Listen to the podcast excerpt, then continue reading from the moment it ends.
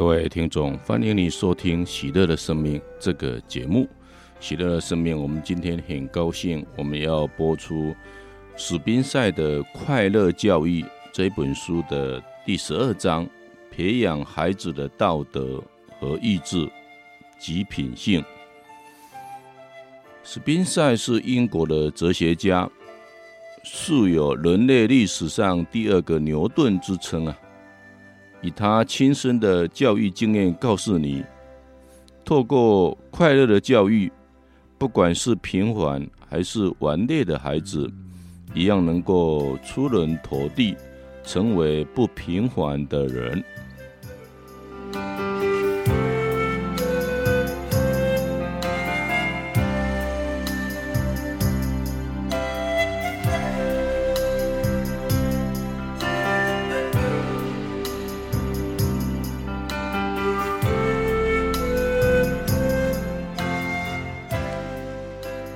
光阴似箭，日月如梭，在德比小镇的生活，平淡中充满了乐趣。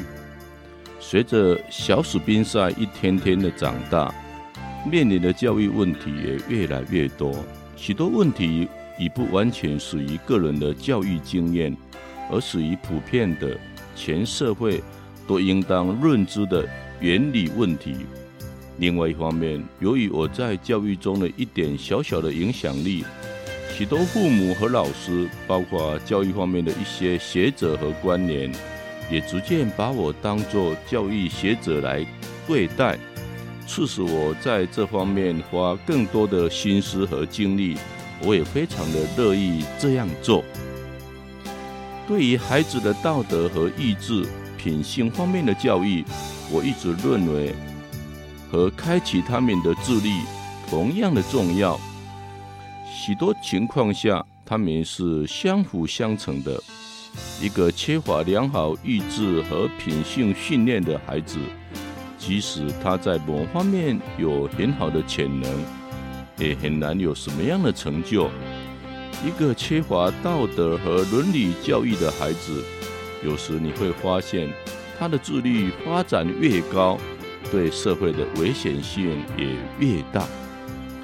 在德比小镇发生了两件事，促使我把一些平常在这方面的教育和思考有系统的阐释出来。卡尔马特家的独生子不知道什么原因，在一个晚上杀死了自己的父亲，而当时小卡尔马特只有十四岁。他是趁父亲熟睡的时候，用榔头把父亲杀死的。事后据说他像什么事也没有发生一样的去了学校。当警察把他带到警察局时，他很轻松地谈了这件事，并说是因为他父亲经常的打他。另外一件事是不远的城里发生的。一个叫做拉莫尔的孩子，因为多次向他年迈的祖母要钱被拒，有一天他竟抢走了祖母所有的积蓄，然后把他活活的掐死。这些事件让我心情实在沉重，很长的时间无法轻松起来。当初这些孩子的父亲和祖母。一定想不到自己的孩子会是这样，而事情竟然毫无预兆的发生，这究竟该去谴责孩子，还是他们的父母呢？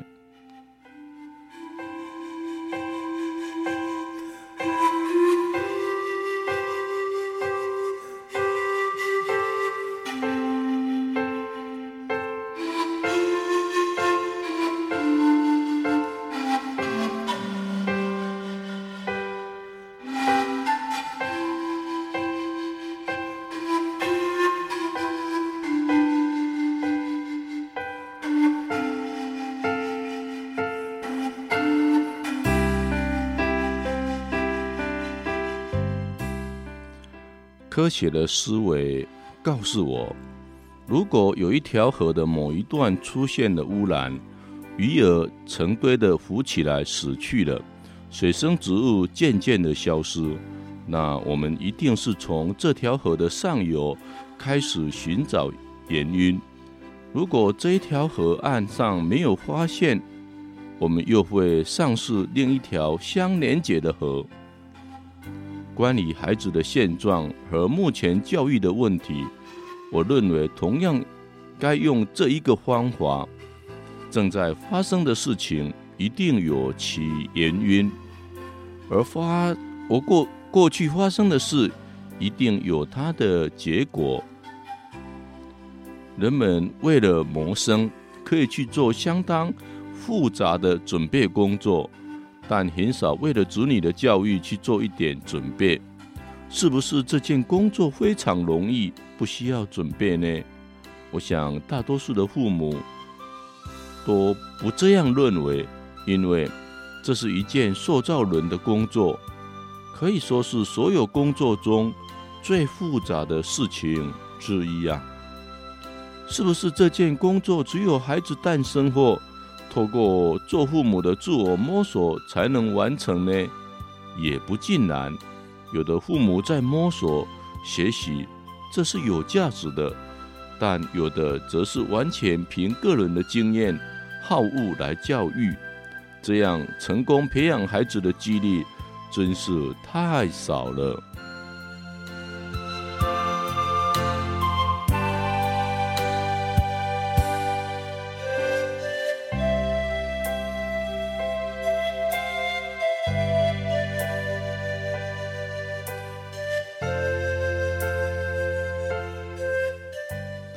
那么，我们可以理解，在教育中出现了种种问题，发生了种种不正常的事情了。由于缺少了准备，儿童的管教，尤其是道德方面的管教，就糟得很可怕。无论从父母本身的幸福，还是孩子未来生活的幸福来看，我们必须承认，教育的艺术。也就是儿童的智力、身体和道德的正确教育方法是非常重要的知识。如果说能生儿育女是身体上成熟的标志，那么会教养子女则是心智上成熟的标志。一个妇女为了学编织，可以走四十里路。或就着微弱的灯光向人请教，但一个母亲却很少因为要学习教育而花费时间精力向另外一个人来请教，这不是很奇怪吗？许多父母受到因材施教，每个孩子都有有所不同的观念影响，把一些基本的原则和方法。也看成是不适当的。尽管在山区种马铃薯和在平地的种法是不一样，但它们都需要土壤、水分和阳光，这些都是一样的。由于缺少准备，父母们不是从来不去考虑这些问题，就是把教育一股脑的推给了学校。就是凭兴趣和冲动来进行教育，他们并没有深思熟虑，他们不明白怎样做才对孩子最有益。如果有一些方法，则大多数是从过去流传下来的，从自己童年的回忆中想起的，或是从老一辈那里听来的。遗憾的是，这些方法大多不是当时智慧的产物。而是当时愚昧的结果。在教育上，我们并不相信某些教条，例如孩子们生来都是好的。我宁愿相信孩子都是有缺陷的，但这些缺陷是可以在后天的教育中加以弥补。相较之下，对孩子的道德和意志、品性的培养，比智力培养还要难一些。这是一项需要。长期、反复、慢慢启迪的工作，尽管这样，它仍然有规则可循。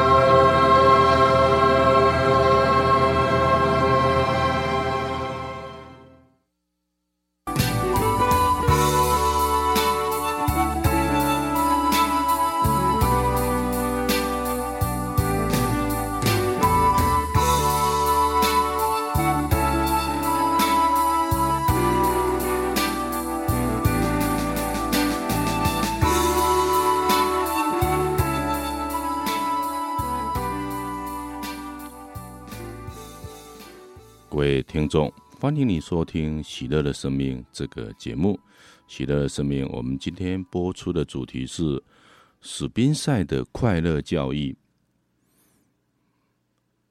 让孩子来承担行为的后果。我认为，在孩子的道德和品性教育中，应该多采用自然惩罚的办法，而尽量少使用人为的。惩罚，如何区分自然的惩罚和人为的惩罚呢？前者是依据等值、等同的原则，对一种错误的行为的一个回应，目的是要让孩子在这种回应的经历中，增加这方面不可替代的经验，或者是由于父母或老师根据了孩子的错误行为。人为的决定的惩罚回应，从下面几个例子可以进一步的了解两者的区别。几乎每个幼儿的家庭都经常发生以下弄得一团糟的情形：孩子把一盒玩具拿出来，丢得满地都是，或早晨出去散步，回来把摘回来的花丢得满屋子都是，或给布娃娃做衣裳、睡布、剪刀扔下就不管了。那么这时谁要来收拾残局呢？通常是由他人或父母。自然惩罚的原则，则是让孩子自己去收拾，并告诉他，如果不这样的话，下一次就得不到这些玩具，或不许再去散步。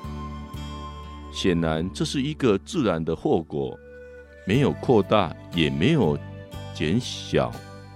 孩子自己也会承认，如果坚持这样做下去，孩子也会改掉这个毛病。此外，还可以让孩子明白，任何的快乐都需要付出劳力才能得来。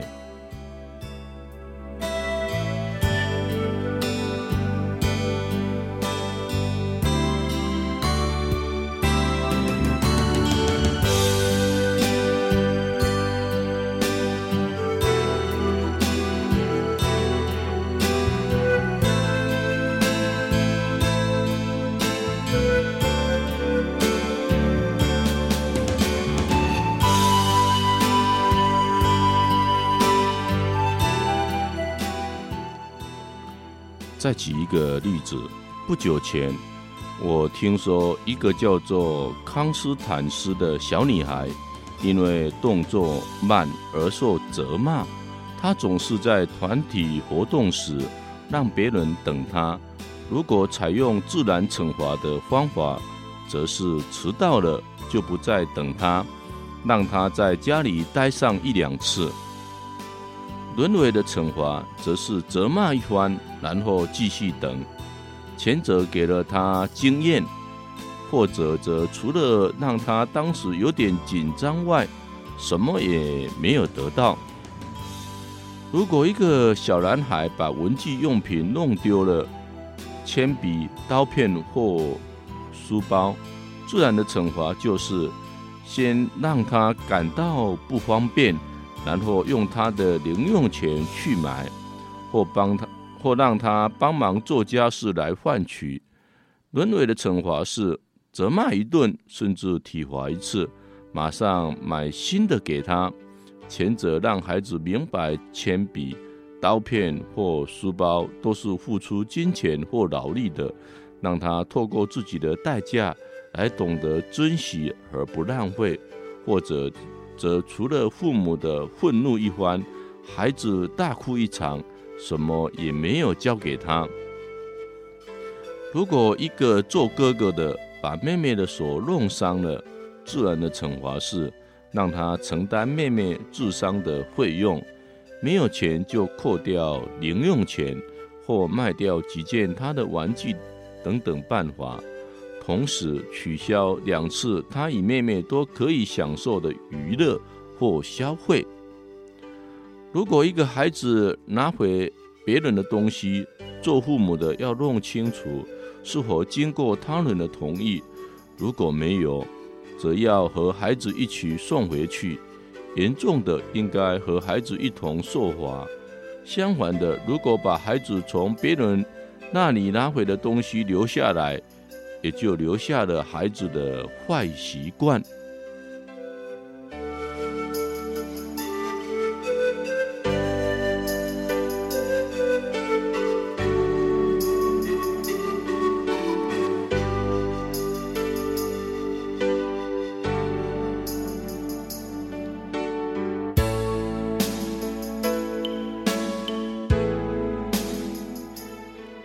一个成长中的男孩。随着力气的增加，常常会做出一些暴力的行为来。自然的惩罚的方法是让他自己承担经济和道义上的后果。譬如，一个孩子如果打了自己的祖母，那么除了承担医治祖母所需要的费用外，还必须承受家庭成员严厉的批评指责，并要求他。用爱的方式使祖母谅解。一个孩子如果怒骂了另一个孩子，则必须要求他道歉。如果是在同一个班上经常发生这种事，则必须要求这个孩子在更多人的面前道歉，并说明理由。严重的情况下，则需要以假设和演戏的方式，让他也受到辱骂，然后请他谈谈这时的感受，以启发他的同情心。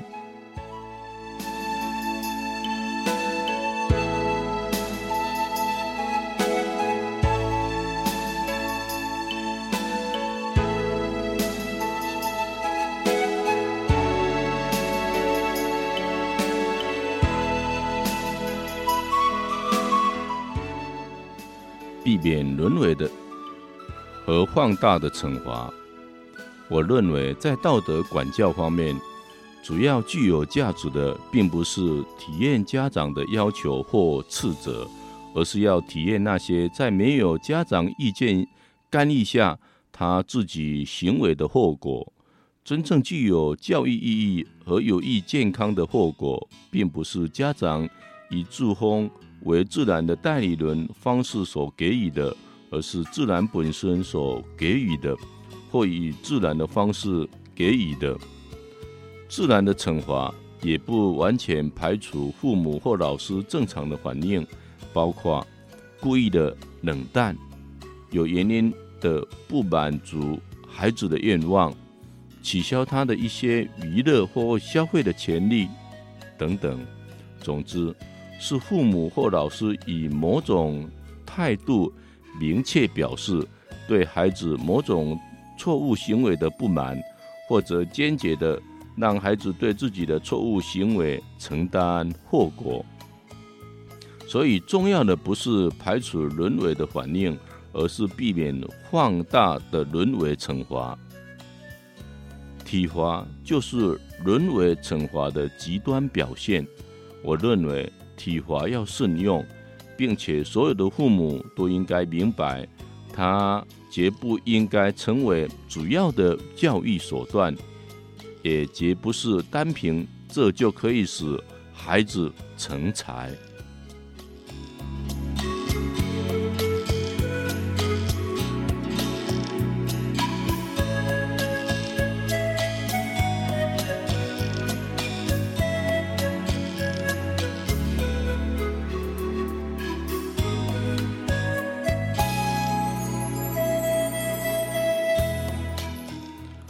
宾塞在这边提到几个快乐的法则，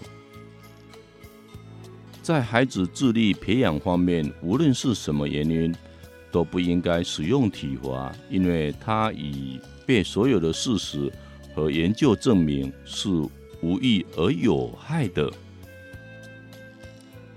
只有当孩子在道德、伦理、品性上出现重大过失时，才可以谨慎地使用体罚，而且教育者在决定对孩子施以体罚时，一定要明确地告诉自己和孩子，教育者也是是有责任的，也应该公开地采取一些治罚的行为，因为出现重大的过失，一定与教育者平时的施教有关。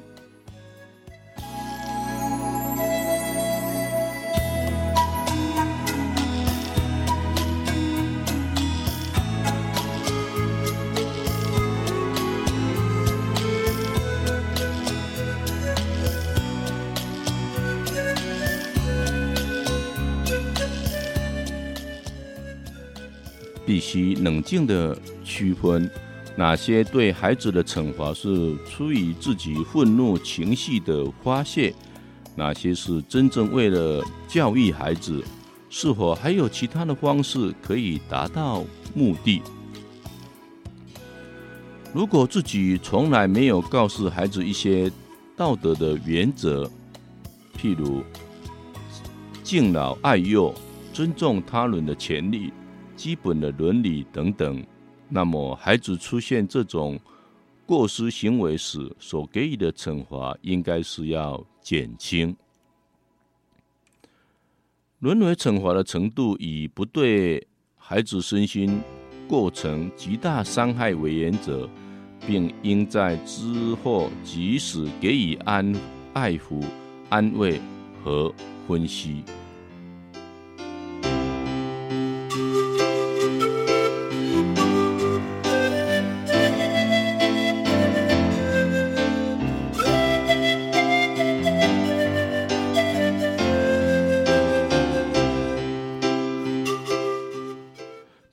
的惩罚会影响孩子和父母的关系，又导致反叛、厌恶、恐惧等负面的影响的可能。允许孩子申辩，以弄清楚行为的真正动机和原因。轮回惩罚由于完全是一个强者对另外一个弱者所施加的行为。一定要注意，不可伤害孩子的尊严。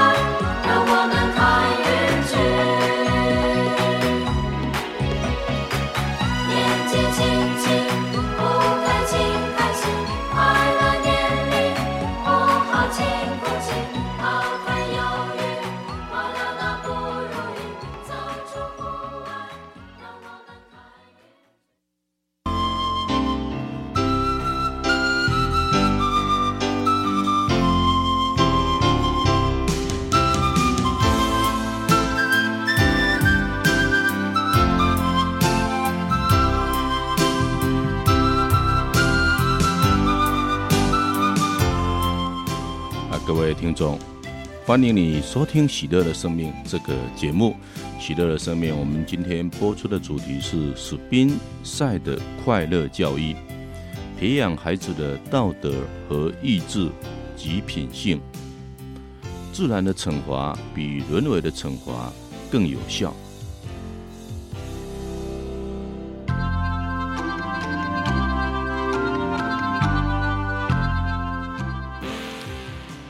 自然惩罚的方式有利于产生正确的因果观念。经过多次的一贯的经历，这种观念最后会达到准确和完整。该做什么，不该做什么，会有什么后果，孩子会从经验中做出判断，理解了行动和它的结果，会比仅仅依靠权威而得来的判断可信多了。一个孩子体验了缺乏调理引起的麻烦，譬如拖拖拉拉，使他得不到满足；粗心大意，使他没有了心爱的东西，他就不只能深刻感受到后果，还能明白因果的关系。在这种情况下，人为的惩罚只让他看到并不关心的后果，而失掉了关于好坏行为的根本教义。自然的惩罚另一个好处在于，它是完全公正的，每个儿童都能理解和承认。当他在受到自然惩罚时，比较不会感到委屈；而受到人为惩罚时，则多少会有委屈感，因为人为惩罚常常被放大。一个不爱护衣服、总是把衣服弄破、弄脏的孩子，按自然惩罚的原则，只是让他去洗衣服、缝衣服的这样一个啊工作，以及因为衣服脏破而无法参加旅行、做客的苦头。一般他会把这些苦头的原因归结到自己的粗心大意上。相反的，如果是责骂体罚，他则会认为不公平。自然惩罚的方法可以使父母和孩子都不容易愤怒。我们看不到任何心情愉快的责骂和体罚孩子的人。也找不到任何愉快的接受愤怒指责的孩子，因为人为的惩罚会使双方都心绪大乱。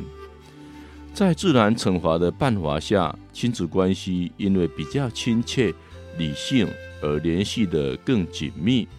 不论是父母还是孩子，为了任何原因发怒都是有害的，因为父母在树立威严的同时，损害了同情，而同情是管教孩子所必须的。家长如果经常打骂儿童，势必使亲子之间产生隔阂，儿童的孤独或怨恨也会使家长对他的喜爱减少。我们非常清楚，如果亲子之间的心灵和爱的联系中断了，教育也随之无效了。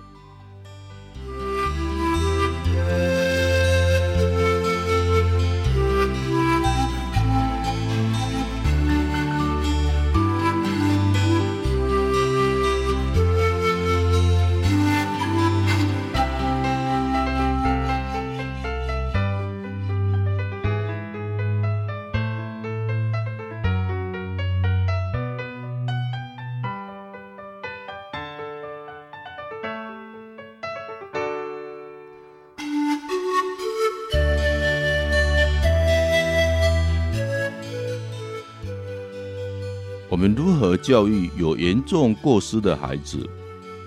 尽管我们详细的阐明在培养孩子道德方面的自然惩罚原理，但仍然会遇到这样的问题：对于更严重的错误行为该怎么办？发生偷窃的行为怎么办？经常说谎怎么办？欺负其他的更小的孩子或弟妹怎么办？有暴力倾向怎么办？的确，有的孩子会出现这类的问题，甚至一般教育方法都不能解决。面对这样的孩子，每个父母实在是很痛心又无奈。首先，我们要分析这种行为的原因。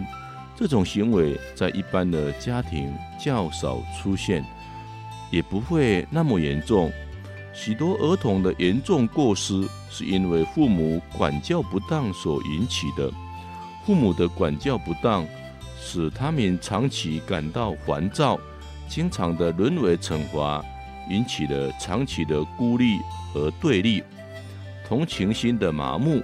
家中的儿童如果互相虐待，则反映出他们从大人那里受了虐待，一部分是直接的模仿，一部分是由于受到责骂就脾气乖张，想借机报复。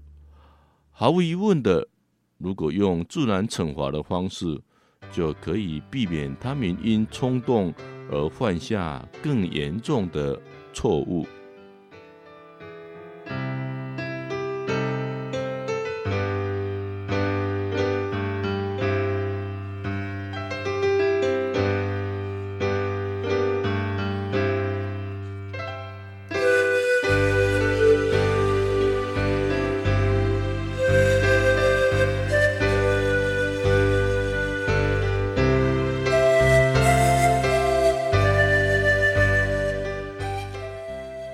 性中有一条规则：人们得不到较高的满足，就会去寻找较低的满足；没有同情中的乐趣，就会去找自私的乐趣。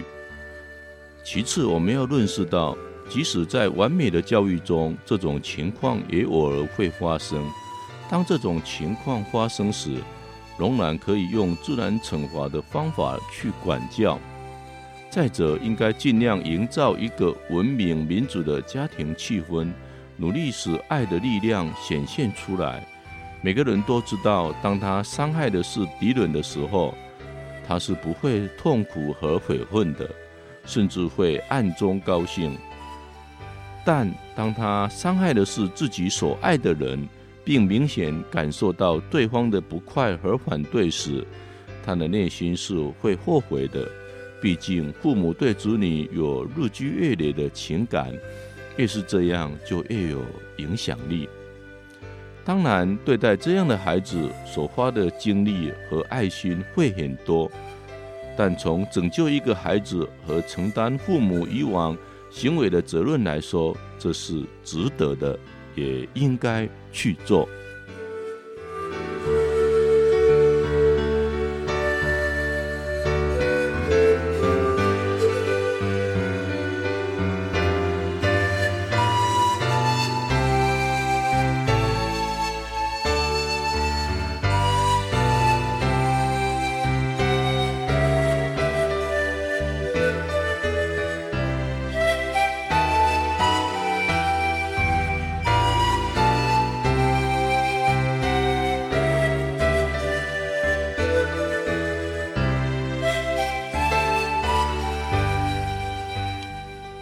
坏环境毁掉了孩子，好环境成就孩子。在道德和意志品性方面，孩子是极容易受到外在环境影响的。坏的影响毁掉一个孩子，比好的影响成就一个孩子要容易得多。同样，文明的家庭对孩子的影响和粗野的家庭对孩子的影响，也会产生不同的结果。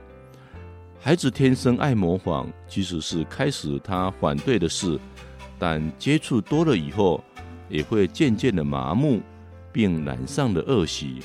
所以应该要注意那一些坏的影响。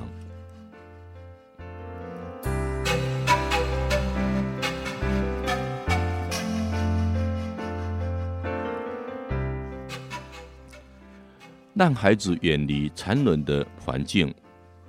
人类在道德上最大的美德就是对生命的同情。孩子的天性本来就是喜爱动物的，但如果他经常看到屠杀动物的过程，就会渐渐变得麻木。如果周围有人把这当作是合理的事和勇敢的行为，则会让孩子去仿效。尽管很多的时候，人们不得不屠杀动物以获取食物。但如果让孩子经常看到这个过程，对他一定会有很多不良的影响，因为这时他还没有足够的知识去辨别和分析。如果一个孩子的同情心被环境所磨灭，这无疑是当一个人最悲哀的事。这与在山里狩猎是不一样的，因为山里的猎户只有靠此才能够生存。这一点从小就可以对孩子进行教育。我们无法向全社会去倡导或透过立法来反对屠杀动物，但至少可以让孩子远离这个环境。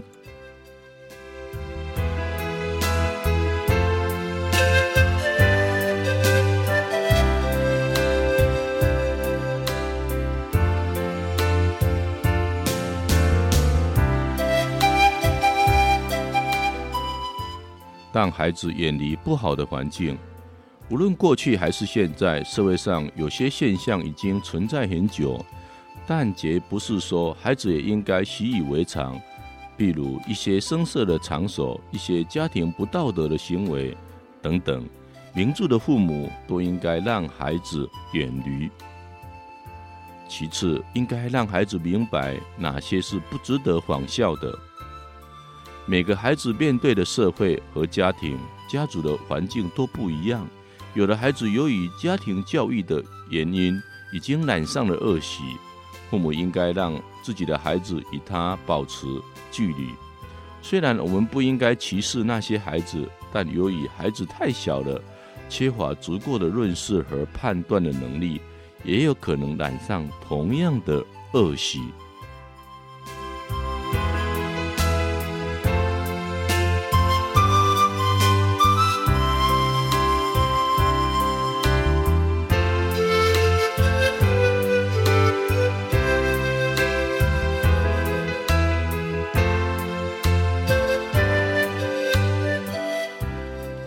家庭是孩子模仿的场所。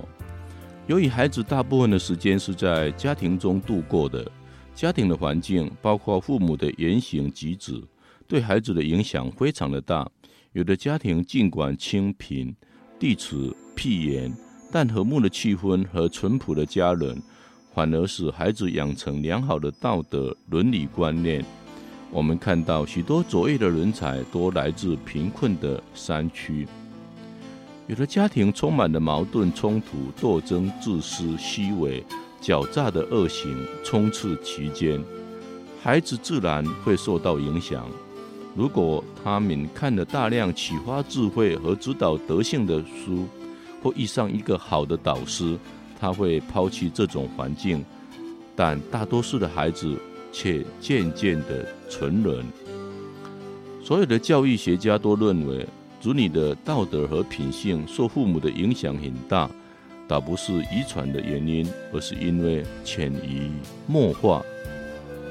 所以我们也发现，许多身处恶劣环境的孩子，由于嫉妒等原因离开了家庭后，如果学校的风气较好，老师中又有一些品德良好的人，他就会成长为与本来恶劣环境完全不同的。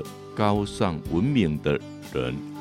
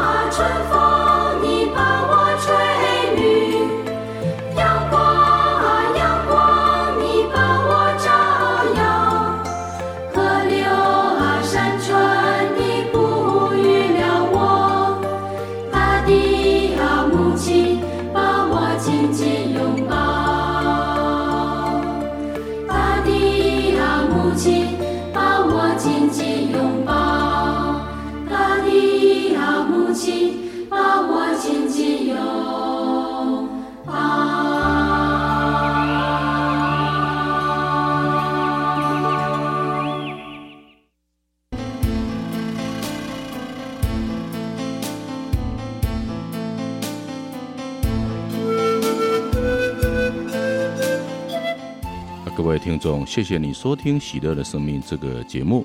喜乐的生命，我们今天播出的主题是史宾赛的快乐教育，培养孩子的道德和意志品性。父母、老师是最好的榜样。父母的每一点良善、宽容、积极乐观、同情心、公正、民主的德性，以及整洁、勤劳、节俭的习惯，都会从孩子身上反映出来。这些美好的德性和习惯，无论多么微小，都会像星光一样，永远留在孩子的记忆里。不仅影响着父母自己的人生，也造就着孩子的人生。它既是现在，也是未来家庭中最宝贵的财富。什么是教育呢？这就是最伟大、最有效的教育。关于父母、老师在孩子的道德和意志品性培养中的巨大作用。无论怎么描述都不过分，好与坏都同样如此。有一句名言：“教育孩子从教育父母开始。”这句话再中肯不过了。我看过太多的例子，简直就是一部部生动的教材。那些乐于请教、经常到教堂做祈祷、听布道以及参与弥撒。生活平静快乐的人，他们的孩子由于受到良好的影响，变得有教养、有智慧；而那些拒绝学习或整天为生意、农场、店铺忙碌而忽略孩子的人，他们的子女尽管有较好的家境，却往往缺少良好的道德和品性的训练。当然，那些贫困而又从来不肯学习的家庭，父亲酗酒，母亲忙于搬弄是非，他们的孩子则几乎完全脱离了教育。要期望这样父母的影响下培养孩子良好的道德品性是很困难的。他们的孩子如果幸运的，或许会遇到一位富于爱心和同情心，又有教育智慧的老师，则可能把他从恶劣的家庭环境中拯救出来。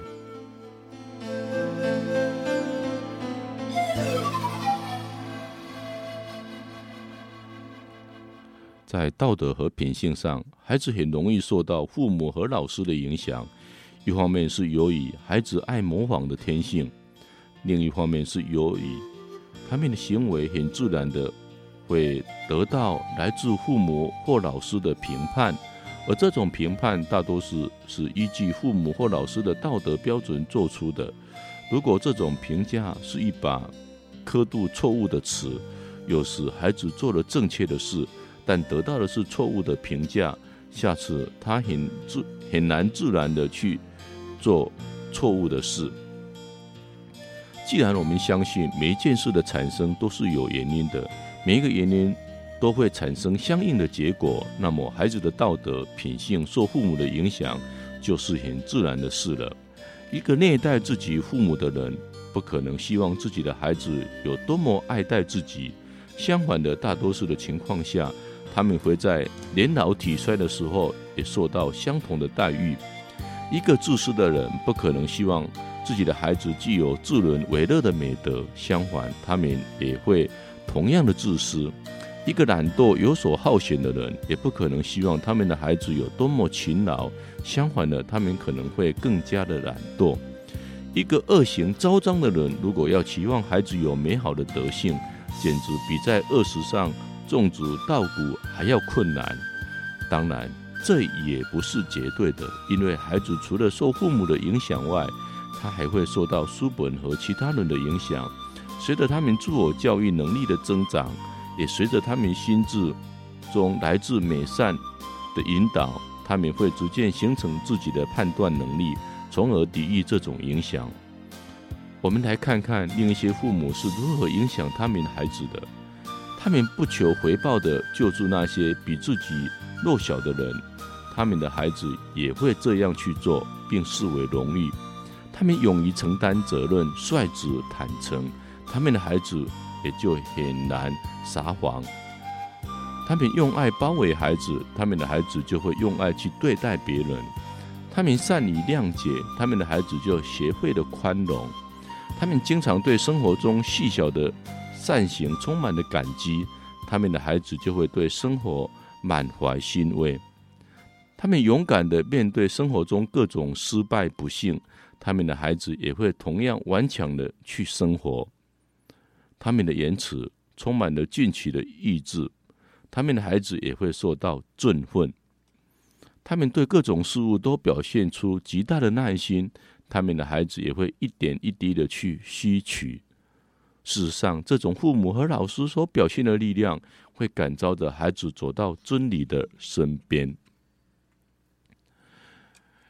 告诉孩子应该怎么做，并把它记录下来。尽管孩子认知世界是从具体具体到抽象，从简单到复杂。但我们仍要认为，在道德和品性的方面，需要采取明确告知的方式。你和所所有爱他的人，究竟希望他怎么做？一旦他做了，你们是否会把它记录下来，给予精神和物质上的奖励？有一次，小史宾塞向我提出一个问题：我希望成为一个有教养的人，一个大家都尊重和喜爱的人。但你平时说的太多，我不知道该怎么做哪些。这个问题恰好是我正在思考的。关于父母如何让孩子明白道德品性的标准，于是我准备了一本笔记，把他所做的好事一一记下来。每一次当他翻看这本，簿子的时候，从他激动和愉悦的脸上，我看到他的自信。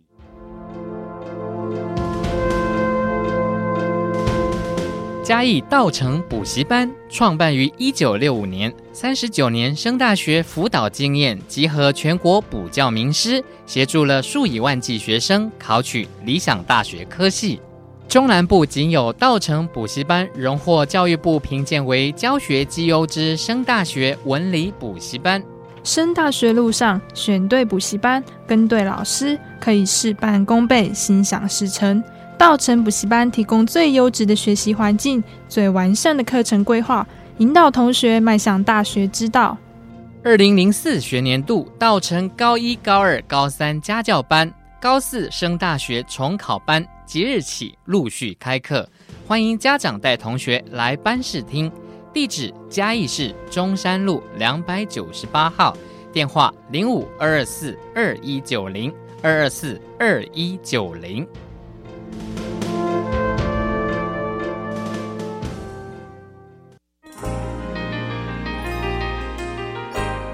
Good morning, good afternoon, and good night.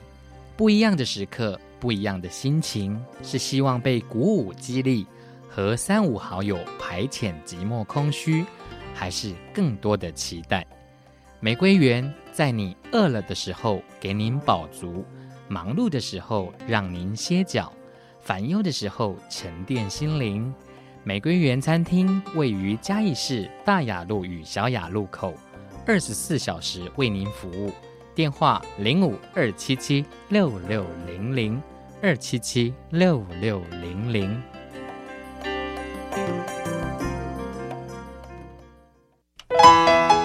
亲爱的乡亲朋友，你敢知影？即卖政府有完了重视民众的社会福利，那受农保劳保的人，只要讲有中风、车祸残废，别来讲开刀手术，身体坎坷、当病的人，甚至意外伤害、职业灾害，拢总会当申请足济钱的，来找福祥农保劳